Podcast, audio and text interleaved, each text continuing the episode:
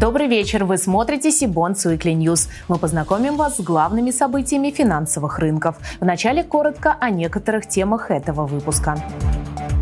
Запрет на продажу ценных бумаг недружественных стран неквалам продлен еще на полгода. Минфин не планирует наращивать объемы ОФЗ и держит флоатеры на паузе.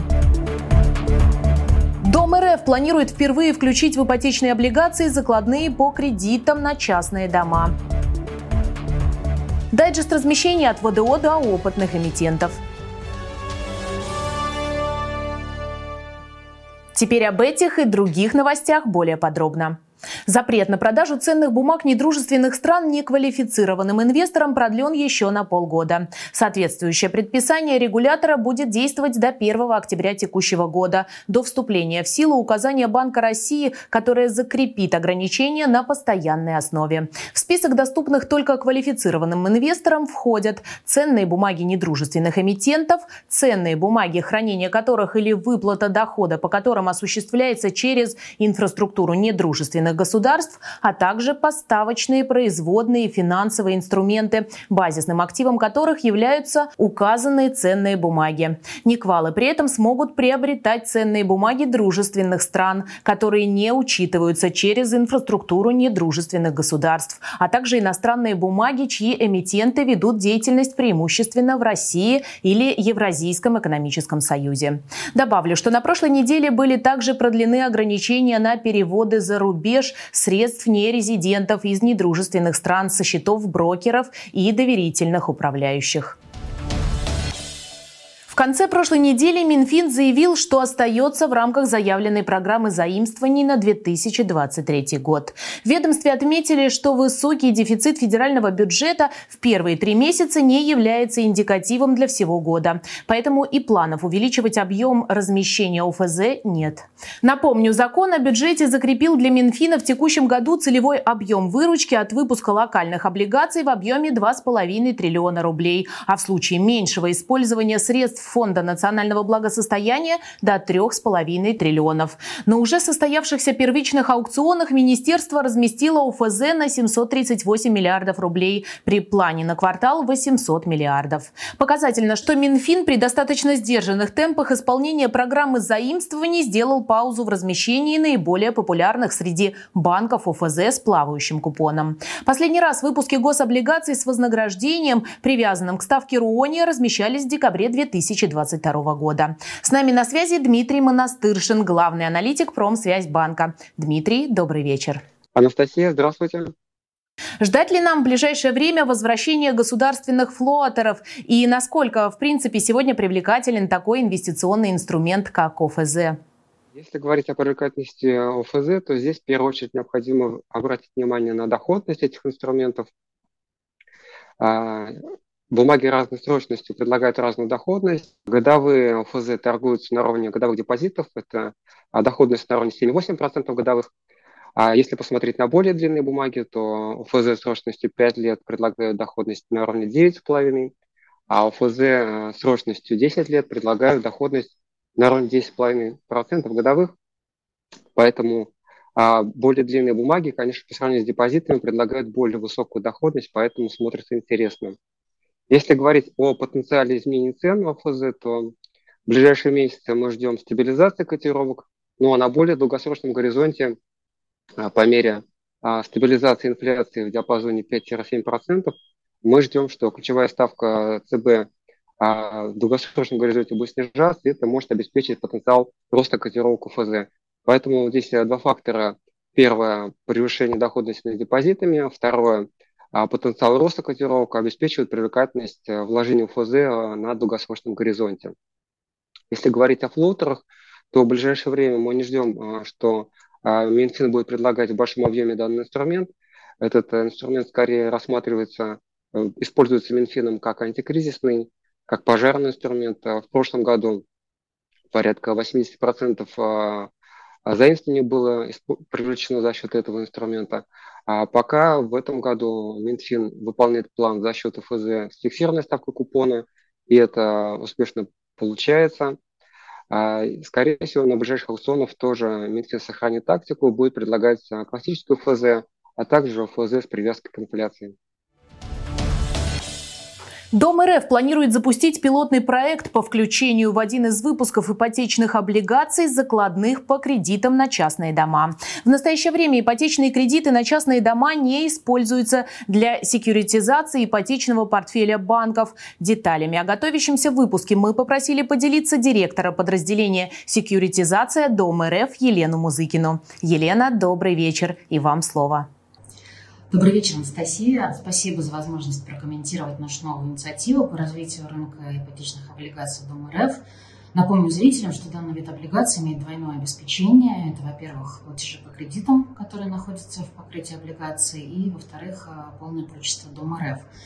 А, действительно, в этом году мы запланировали пилотный выпуск, в ипотечное покрытие которого войдут кредиты на частные дома. До сих пор э, препятствием для секретизации таких кредитов была их крайняя разнородность, отсутствие стандартов и, соответственно, крайне сложная оценка предметов залога по таким кредитам. Это, в свою очередь, не позволяло нам, как поручителю по облигациям, в достаточной степени качественно оценить кредитный риск, принимаемый по портфелю таких кредитов. При этом перед нами стоит задача предоставить банкам возможность секьюритизировать все разнообразие качественных ипотечных продуктов, в том числе в сегментах, которые только начинают развиваться и являются точками роста а, рынка ипотеки.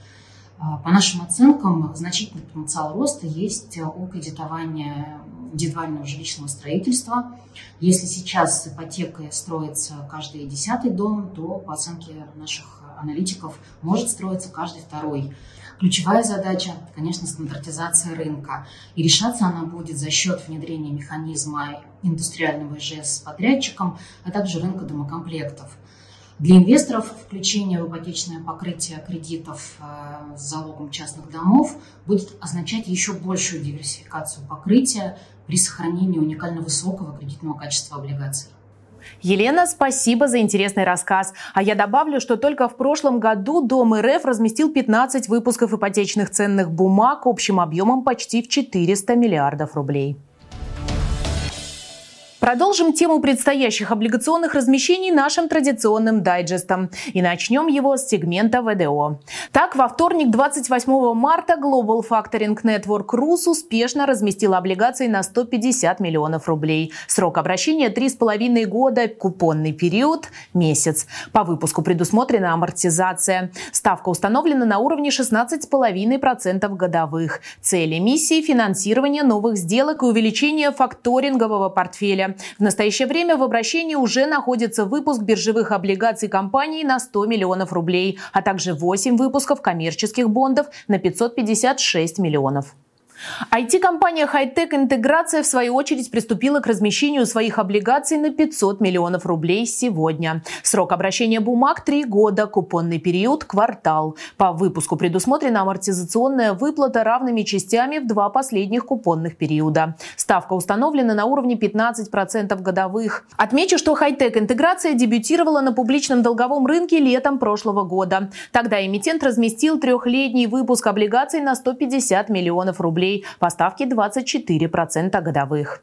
Топливная компания «Евротранс» на этой неделе собирала заявки на очередной, уже третий по счету, выпуск облигаций. На этот раз это четырехлетние бонды объемом 5 миллиардов рублей. По выпуску будет предусмотрена амортизация. Его дюрация составит около 2,85 года. Купоны ежемесячные техразмещения запланированы на 4 апреля.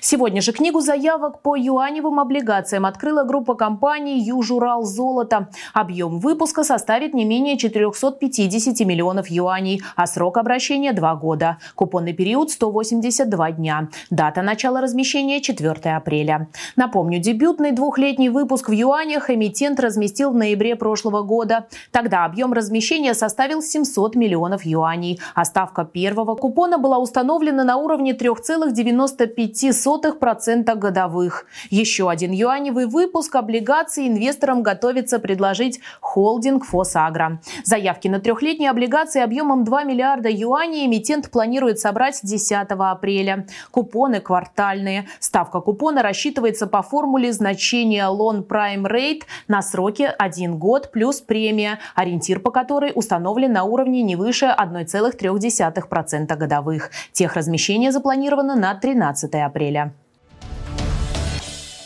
Сообщаем, что Сибонс расширил покрытие макроэкономической информации. Теперь в разделе индексов можно ознакомиться с показателями цен и инфляции по данным Федеральной службы государственной статистики. Линейка показателей Росстата включает в себя данные о ценах на товары и услуги в России, а также информацию об уровне инфляции в нашей стране. К нам присоединяется наш коллега, руководитель отдела акций, индексов и деривативов Сибонс Дмитрий Андреев. Дмитрий, привет. Привет, Настя. Расскажи подробнее о нововведениях в разделе. А, компания Сибонс постоянно стремится повысить уровень покрытия финансовых показателей, сделать наш контент более привлекательным и информативным для нашей целевой аудитории. Индексы цены и инфляции представляют важную информацию для пользователей, так как э, могут помочь понять текущую экономическую ситуацию в стране, а, развитие возможных тенденций, составить прогнозы на будущее. Кроме того, статистика цен может быть полезной для проведения социологических и маркетинговых исследований, стратегического планирования и мониторинга производительности. В целом, данные показатели представляют собой важные экономические индикаторы, которые представляют ценную информацию пользователям для принятия решений. Среди основных показателей, которые отображает новая линейка индексов, можно выделить ИПЦ на товары и услуги по Российской Федерации и субъектам в разбивке неделя-неделя, месяц-месяц, год-году. ИПЦ в группировке КИПЦ по целям. Показатели цен на жилье, показатели цен на промышленную и сельскохозяйственную продукцию. Структура весов для расчета индексов цен производителей. В нашей работе мы стремимся максимально уменьшить временной лаг между публикациями данных на первоисточнике и появлением их у нас на сайте. Данная линейка индексов – это малая часть массива с Росстата, который мы планируем транслировать на сайте Сибонс и через выгрузки API в ближайшее время. Мы верим, что новый функционал значительно облегчит анализ рынка и поможет нашим пользователям принимать более обоснованные решения. Дима, спасибо. И это все новости на сегодня. А чтобы не пропустить анонсы предстоящих конференций, онлайн-семинаров и новых выпусков Сибонс Weekly, не забудьте подписаться на наш канал, а также на телеграм-канал Сибонс. Я же прощаюсь с вами. До встречи в следующих выпусках.